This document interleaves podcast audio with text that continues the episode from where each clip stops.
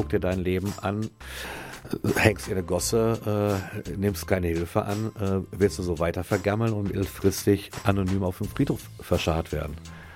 Ich sag, nee, will, will ich natürlich nicht. Kreis und Quer, der Podcast ihrer Mediengruppe Kreiszeitung.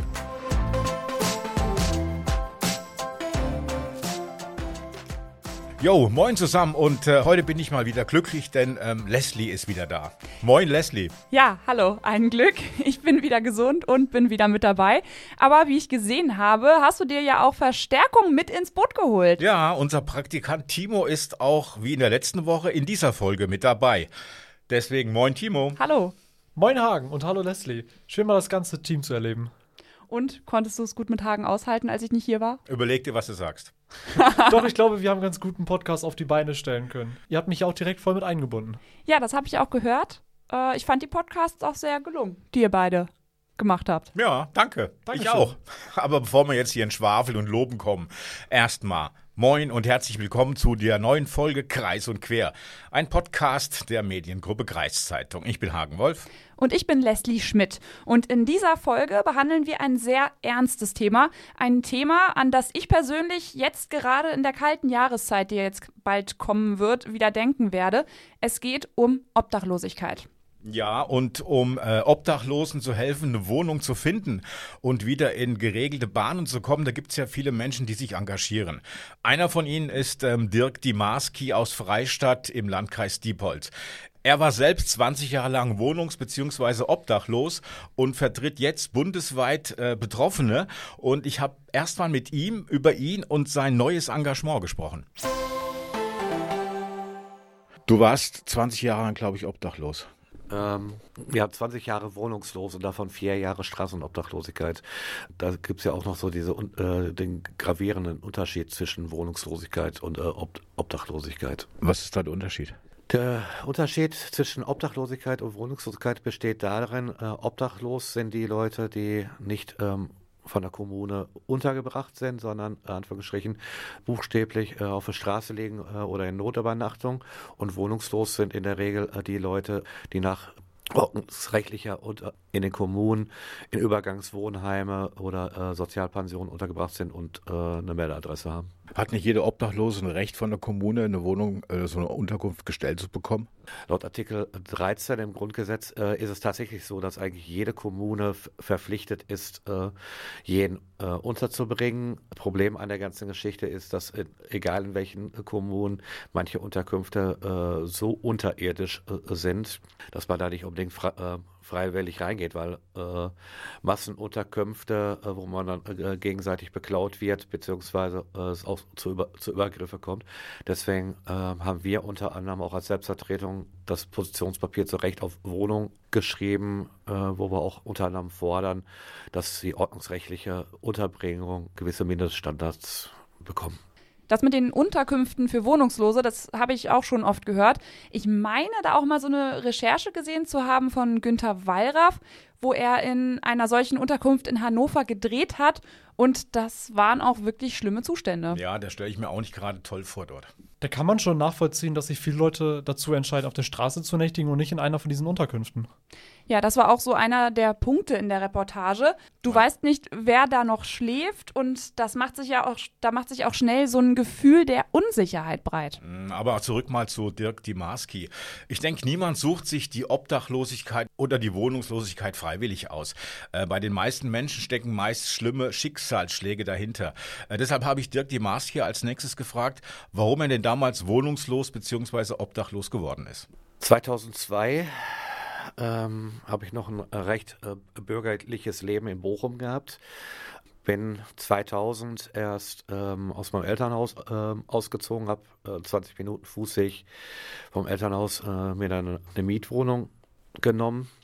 2002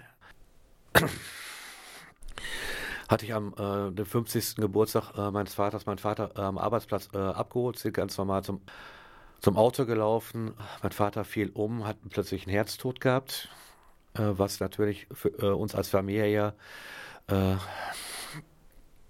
ein besonderer Schlag äh, logischerweise gewesen ist.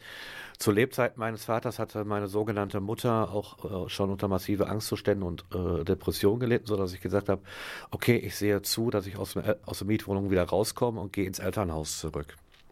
Habe ich auch äh, ohne weiteres äh, hingekriegt, hab dann, war dann 24 Stunden, sieben Tage die Woche für äh, meine Mutter da. Als junger Erwachsener sagt man dann gerne mal, Papa würde nicht wollen, dass du lange alleine bleibst. Da hat sie sich ein Herz dran gefasst, lernte über ein Videotext-Dating einen neuen Lebensgefährten kennen. Ich selber hatte ein akutes Problem damit, weil äh, mein Vater war kein halbes Jahr unter der Erde und dann äh, kommt ein neuer. Ja, und dann kam halt der 24. Dezember 2002. Man legt mir 500 Euro auf den Tisch. Ich denke, tolles Weihnachtsgeschenk. Ja, aber dann der Satz der Sätze, ähm, du hast jetzt eine halbe Stunde Zeit, äh, deine Klamotten zu packen, ich brauche dich nicht mehr.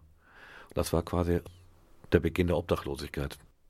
Dein Vater ist vor über 20 Jahren gestorben. Man merkt, wenn du erzählst, dass du ein sehr enges Verhältnis zu ihm hattest. War das die, der feste Bezugspunkt in deinem Leben, der dann verschwunden ist?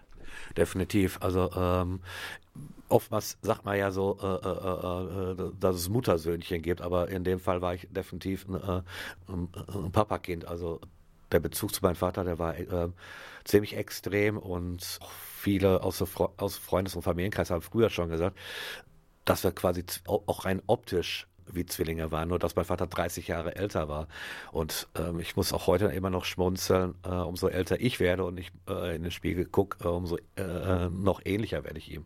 2002 hast du erzählt, an Weihnachten 500 Euro bekommen und raus aus der Wohnung. Du hast dich vorher um deine Mutter gekümmert. Hat die da nicht irgendwie interveniert, dass ihr neue Lebensgefährte sowas gemacht hat? Nee, überhaupt nicht. Äh, ähm, da gab es auch gar keine äh, Diskussionsschwerpunkte. Ähm, und auch im Rahmen der Nachbarschaft und des Freundeskreises hat da keiner interveniert. Äh, ne? Und auch meine Versuche, äh, erstmal übergangsmäßig äh, in der Nachbarschaft unterzukommen oder äh, ähm, im Freundeskreis, äh, ist dann auch abgebügelt worden mit den Sätzen, äh, nee, es ist doch Weihnachten, äh, könnte ich gerade nicht aufnehmen. Also da bin ich im wahrsten Sinne des Wortes nach hinten gefallen. Du warst 2024, standst an Weihnachten auf der Straße. Hast du nicht andere Bezugspunkte in der Familie gehabt, in der weiteren Familie, die, die sich so ein bisschen um dich gekümmert haben dann? Nee, leider nicht. Also, was aber auch ganz einfach daran lag, ich bin früher äh, als Teenager und als junger Erwachsener ziemlicher Pflegefall, äh, was das Verhalten angeht, gewesen. Also, was heißt Pflegefall? ähm, ja, meine Verhaltensweisen waren sehr rebellisch. Ja, und so dass dann auch viele immer gesagt haben, ja, äh, sieh mal zu, dass du irgendwann mal dein Leben im Griff kriegst, weil irgendwann ist Papa und Mama äh, äh, nicht mehr da und wir sind dann auch nicht für dich da. Rebellisch, ich frage jetzt nochmal nach, äh, was heißt rebellisch? Äh, Schläger, frech, unflätig, keine Ahnung.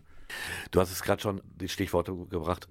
Schläger, also ich war damals auch in der Fußballszene ziemlich rebellisch, also auch als Schläger unterwegs, aber auch äh, was meine schulischen äh, und Arbeitsleistung äh, oder sogenannte Arbeitsleistung anging, stinkend faul. Also das Arbeiten habe ich früher nicht wirklich erfunden. Und wie sieht's aus mit Jobs? Hast du dann irgendwie eine Ausbildung gehabt? Ich habe ursprünglich eine Ausbildung zum Verfahrensmechaniker ähm, angefangen, aber äh, habe dann ganz schnell gemerkt, dass Handwerk handwerkliches Arbeiten für mich nichts ist. Äh, dann sind die Interessen auch äh, schnell wieder woanders hingegangen und habe dann auch die Ausbildung geschmissen. Ja, und auch äh, andere Gelegenheitsjobs, die ich dann zwischenzeitlich hatte. Ich glaube, das längste, was ich dann kurz äh, gearbeitet hatte, das waren so zwei, drei Monate, aber dann äh, waren dann auch die Prioritäten irgendwann mal woanders. Puh, also ich wusste, dass das Thema emotional wird, aber ich finde, das ist echt harter Tobak. Das ist für mich aber auch irgendwie komplett nachvollziehbar. Da ist ein junger Mann, der verliert seinen Vater, also seine wichtigste Bezugsperson in diesem Fall. Er will der Mutter helfen und wird dann quasi abgestraft und vor die Tür gesetzt. Ja, sowas kann einen wirklich richtig aus der Bahn werfen, gerade äh, wenn die Trauer noch so frisch ist. Natürlich kennen wir jetzt auch nicht die Beweggründe der Mutter, dass sie da jetzt nicht eingeschritten ist. Aber wie wir ja schon vorher gehört haben, hatte die Mutter ja auch so ihre eigenen Probleme irgendwie. Und vielleicht hatte sie da einfach nicht die Kraft, kann ich mir vorstellen. Aber das ist nochmal eine ganz andere Baustelle. Ja, das, ist, das, kann natürlich alles sein, aber das können wir auch jetzt nur mutmaßen. Äh, bei mir hat sich aber auch die Frage aufgedrängt, was macht man denn dann, wenn man von jetzt auf gleich keine Bleibe mehr hat? Und genau das habe ich auch Dirk als nächstes gefragt. Okay, du stehst auf der Straße, 2002, Weihnachten ist. Was dann? Die Problematik, die damals gewesen ist, gut. Äh, ich hatte das Glück, dass ich 500 Euro auf, äh, auf der Tasche hatte. Da äh, konnte ich mich die ersten Tage in Pensionen und Kleinsthotels unterbringen. Ne? Aber auch das Geld war dann natürlich irgendwann mal aufgebraucht. Bin dann quer durchs Ruhrgebiet durch diverse äh, Notübernachtungen getingelt, bis es dann Anfang 2003 äh, den ersten Punkt gab, wo äh, ein Sozialarbeiter in der Notübernachtung zu mir sagte, hey, wir haben da folgendes Wohnheim, da kannst du aufgenommen werden. Dann kam dieser schöne Begriff äh, betreute Wohnen und damals war ich noch äh, auf der, dem Weg unterwegs, ähm, hä, betreutes Wohnen? Warum soll ich denn entmündigt werden? Ja, also ich, ich, konnte mit der ganzen Begrifflichkeit noch, ähm, noch nichts anfangen. Und ähm, im wahrsten Sinne des Wortes, so von 2003 bis 2005, ähm, habe ich dann halt quer durchs Ruhrgebiet bis nach Düsseldorf rüber diverse äh, Wohnheime äh, von innen gesehen. Und jedes Mal, wenn ein Sozialarbeiter gesagt hat, so, wir müssen jetzt mal uns an die Inhalte äh, des sogenannten Hilfeplans halten, war ich engstirnig und wollte nicht mitarbeiten, weil ich immer gesagt habe, äh, ich will alleine ähm, aus der Sache raus. Ja, und wenn dann so ein Satz fiel, naja, wenn es ihnen nicht passt, können sie ausziehen, hat man kein zweites Mal zu mir gesagt. Also hast die Hilfe abgelehnt und so weiter, weil von Sozialarbeitern und, und so, äh, weil du selber da rauskommen wolltest. Mhm. Wie? Was war dein Plan? Ja, ich hatte eigentlich auf eine Art die Hoffnung, äh, schnell wieder bezahlbaren Wohnraum zu finden. Der Widerspruch an der ganzen Geschichte ist aber, äh, dass ich dann mich äh, immer mehr in den Sumpf eingelassen habe und äh, mich dann doch eigentlich äh, gar nicht um die eigenen Probleme äh, gekümmert habe, sondern ich kann mich noch zu Zeiten erinnern, als ich dann zwischenzeitlich äh, dann nach Berlin gegangen bin. Dass, statt an meine eigenen Probleme zu denken und meine eigenen Probleme anzugehen, habe ich eher auf andere geguckt. Ja, und, und habe mich, hab mich um andere gekümmert. Und äh, ehemaliger Kumpel sagte mal bei einer Bahnhofsposition zu mir, Dick, du bist ein obdachloser Streetworker. Was mich so ein bisschen interessiert, du bist ja von dahin nach dahin getingelt. Wo hast du das Geld hergehabt? Ähm, in den Wohnheimen war es so, dass man dann äh, sogenanntes Taschengeld äh, bekommen hatte. Das habe ich dann irgendwann mal zusammengekratzt, vor allen Dingen dann auch, um damals nach Berlin rüberzukommen.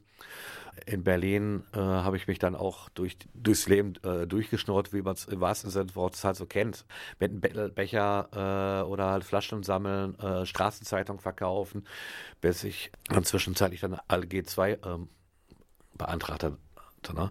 Gab es in dieser Zeit, wo du obdachlos oder wohnungslos und obdachlos warst, diese 20 Jahre, äh, irgendwann so einen Job, den du angetreten hattest? Äh, also als ich dann zwischenzeitlich in, Be äh, in Berlin dann vom Bezirksamt eine ordnungsrechtliche Unterbringung äh, ähm, hatte und eine Meldeadresse, äh, da gab es dann schon äh, vereinzelte Minijobs, die ich gemacht habe, sei es Lebensmittelladen, Regale einräumen oder halt auch im, im Callcenter arbeiten. Ne? Auch komplett nachvollziehbar, finde ich. Also, dass er nicht die Hilfe annehmen wollte. Ich denke, da spielt ja dann auch immer der eigene Stolz eine große Rolle. Glaube ich auch. Viele Menschen sind einfach zu stolz, um Hilfe anzunehmen. Wie sieht das denn bei dir aus, Hagen? Ja, warum stellst du mir jetzt die Frage? Wegen Stolz oder was? Ich glaube einfach, dass es nicht so einfach wäre, sich das auch selber einzugestehen, dass man wirklich Hilfe braucht. Leslie, warum hat er mir die Frage wegen Stolz gestellt? Wieso beantwortest du die Frage denn nicht einfach? Weiter in unserer Geschichte, oder? Ja, machen wir mal weiter. Also, wie geht's weiter? Wie kommt man raus aus der Obdachlosigkeit? 20 Jahre wohnungs- und obdachlos zum Schluss. Wie bist du rausgekommen? Zu Berlin-Zeiten gab es äh, zwei bestimmte Sozialarbeiter, die es geschafft haben, innerlich bei mir den, äh, den Hebel umzusetzen. Zum einen äh, sehr autoritären Leiter einer ganzjährigen Notübernachtung, der mir irgendwann mal vom Kopf sagte, äh, Dumaski, du bist einer von den Vögeln, du kommst, du kommst nie aus der Obdachlosigkeit raus. Da habe ich dann erstmal so gedacht, so, wo ist die nächste Flasche, die ich dir über den Kopf ziehen äh, kann, weil äh, das war definitiv ein Satz, den hätte er sich auf eine Art äh, knicken können. Ne? Hab mir aber auch gesagt, so, ihm will ich es irgendwann mal zeigen äh, und auch, äh, aber in erster Linie mir. Am gleichen Tag war ich dann am Bahnhof Zoo bei der Bahnhofsmission. Der damalige Leiter äh, kam dann an, der mich eigentlich sonst als äh, Frohnatur erlebte. Ausgere ausgerechnet an dem Tag hatte ich natürlich noch äh, schlechte Laune und fragte dann, hey, was ist denn mit dir los? Ich ihm das gesagt und er meinte, ja, wieso? Äh, mein Kollege hat doch recht. Guck dir dein Leben an, äh, hängst in der Gosse, äh, nimmst keine Hilfe an, äh, willst du so weiter vergammeln und mittelfristig anonym auf dem Friedhof verscharrt werden. Ich sag, nee, will, will ich natürlich nicht.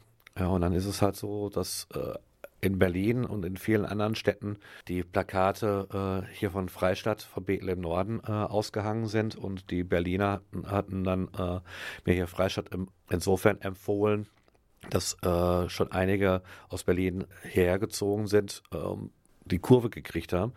Und da guckte ich dann noch auf die Deutschlandkarte, sah, okay, Freistadt selber sagte mir nichts, aber liegt zwischen Osnabrück und Bremen. Da dachte ich, okay, Osnabrück und Bremen kennt jeder, äh, könnte zentral gelegen sein.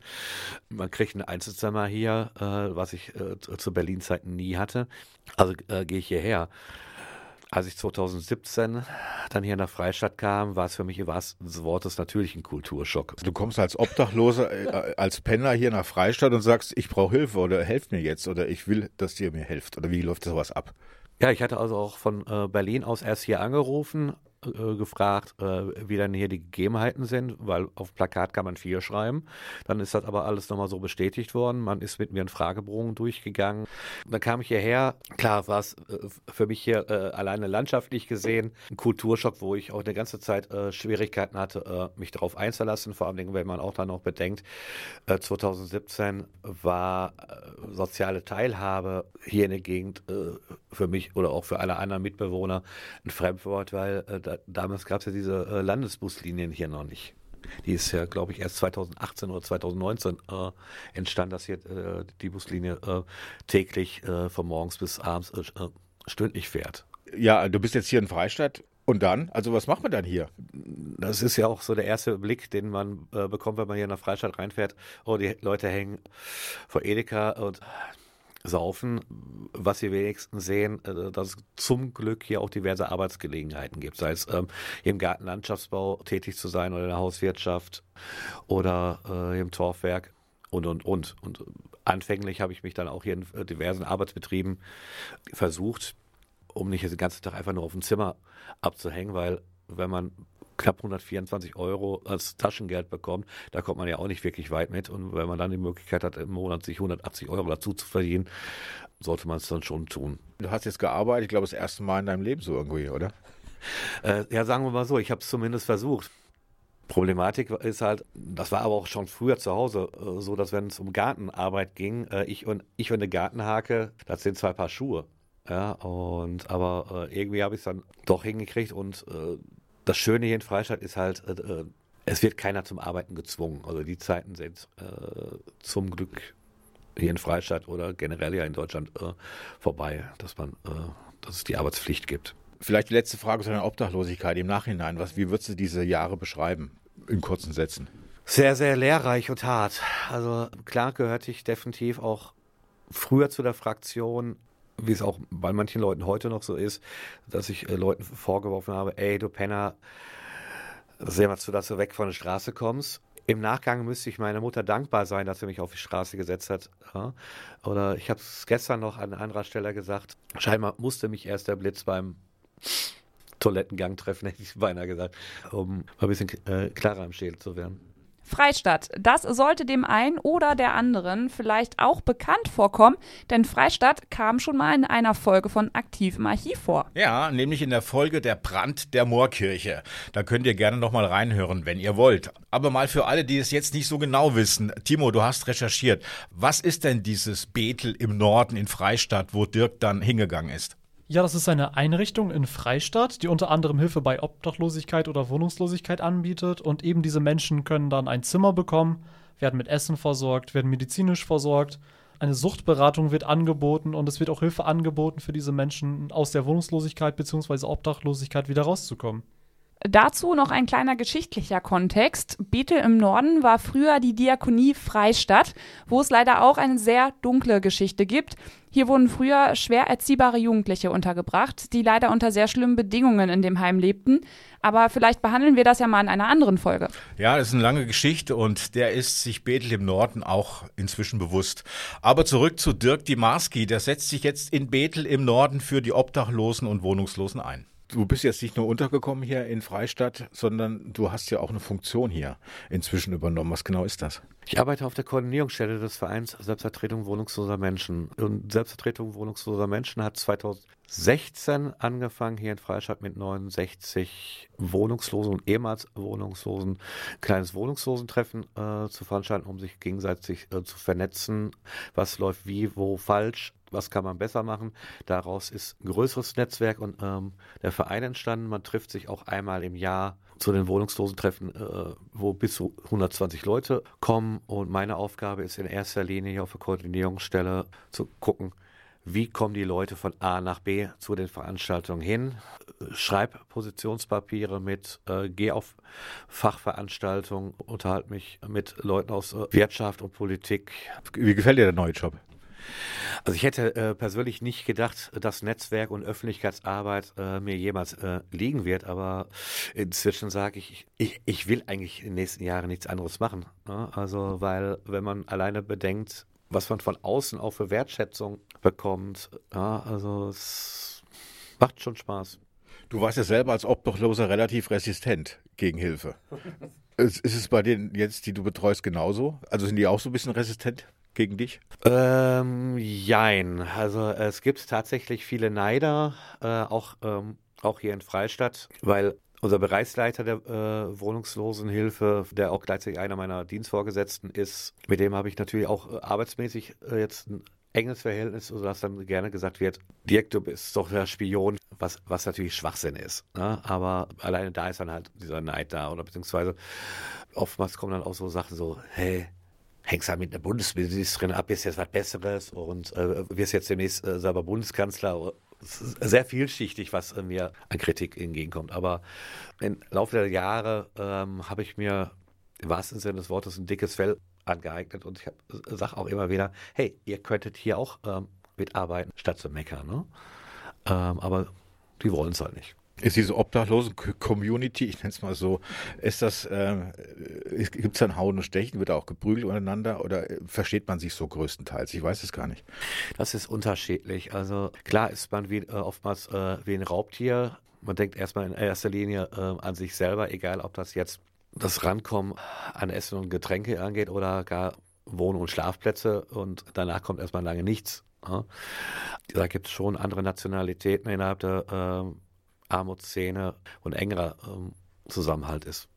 Ich denke, viele obdachlose oder wohnungslose Menschen, die werden sich früher oder später ein dickes Feld zulegen, weil ohne geht es wahrscheinlich auch schwierig.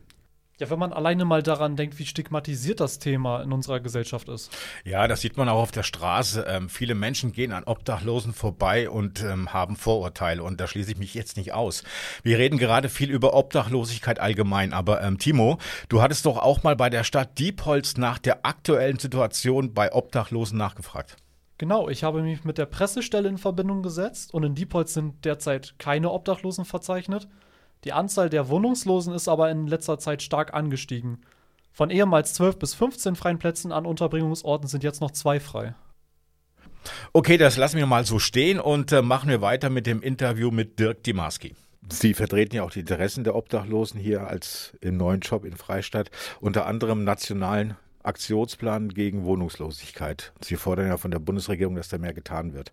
Was soll genau mehr getan werden für die Wohnungs- und Obdachlosen? Zum einen, also solange viel zu wenig äh, bezahlbarer Wohnraum vorhanden ist, müssen definitiv die Mindeststandards in den Unterkünften verbessert werden. Keine Mehrbettzimmer mehr, sondern ähm, ausschließlich Einzelunterbringungen, dass die Privatsphäre auch weiterhin gewährleistet ist, also auch, äh, kaum noch zu Übergriffe kommt.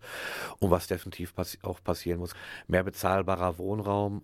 Gibt es da konkrete Hoffnungen, die Sie haben, dass irgendwelche von diesen Zielen erfüllt werden? Also wir sind in den letzten Wochen und Monaten äh, erfreulicherweise unter anderem mit unserer Bundesministerin Frau Geiwitz und Kollegen und Kolleginnen auf Augenhöhe zusammen an einem Tisch und man merkt also äh, äh, Frau Geiwitz schon an, dass sie für das Thema äh, ziemlich brennt. Ja, und auch nicht erst im letzten Jahr der Legislaturperiode äh, das Thema angehen will. Natürlich muss man auf eine Art ziemlich dicke Bretter bohren, beziehungsweise ich würde es an anderer Stelle sagen, das sind schon keine äh, Bretter mehr, sondern äh, ganze Wälder, die man da abs absehen muss. Aber wir haben schon die Hoffnung, ähm, dass da einiges in Bewegung kommt. Sie haben ja die Hoffnung, dass da was passiert.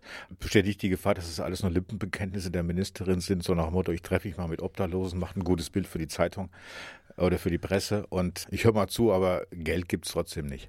Mm, jein, also von anderen Ministern oder Ministerinnen, zum Beispiel auf Landesebene, äh, da würde ich sagen, dass es bei manchen nur Lippenbekenntnisse äh, sind, aber bei Frau Geiwitz lege ich mal meine Hand für ein Zweier. Die brennt schon definitiv dafür. Also das ist das keine Lippenbekenntnisse. Warum ist dieses Recht auf Wohnung für euch so wichtig? Auf eine eigene Wohnung?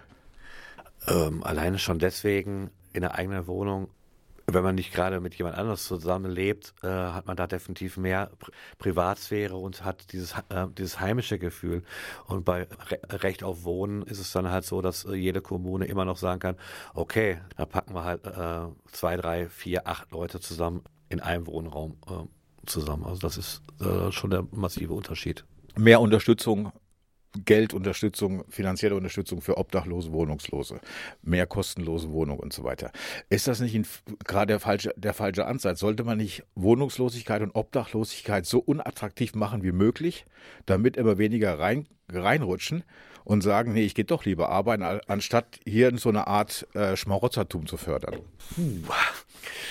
Wirklich eine harte, provokante Frage, ähm, die ich nur bedingt mit Ja beantworten äh, kann. Also äh, der hatte aber wirklich recht, das war schon eine provokante Frage.